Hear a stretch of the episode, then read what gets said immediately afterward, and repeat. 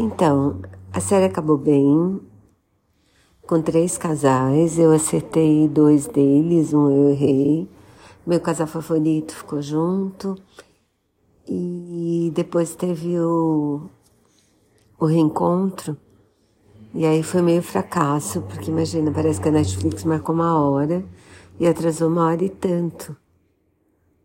Numa série, numa das temporadas brasileiras, eles fizeram um reencontro live, mas foi no YouTube, deu super certo. Mas dessa vez resolveram fazer dentro do, da plataforma e atrasou pra caramba. Pra mim não atrapalhou, porque eu tava assistindo o último episódio e quando eu acabei o último episódio, a Netflix já estava transmitindo o reencontro, que foi um ano depois. E foi legal também de ver que os casais ficaram juntos, continuam juntos. E teve um monte de haters na, no Twitter falando dos apresentadores, mas eu gosto deles assim.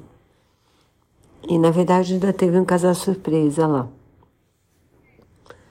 Eu recomendo, recomendo, gostei muito dessa temporada, assim. Acho que foi das minhas favoritas.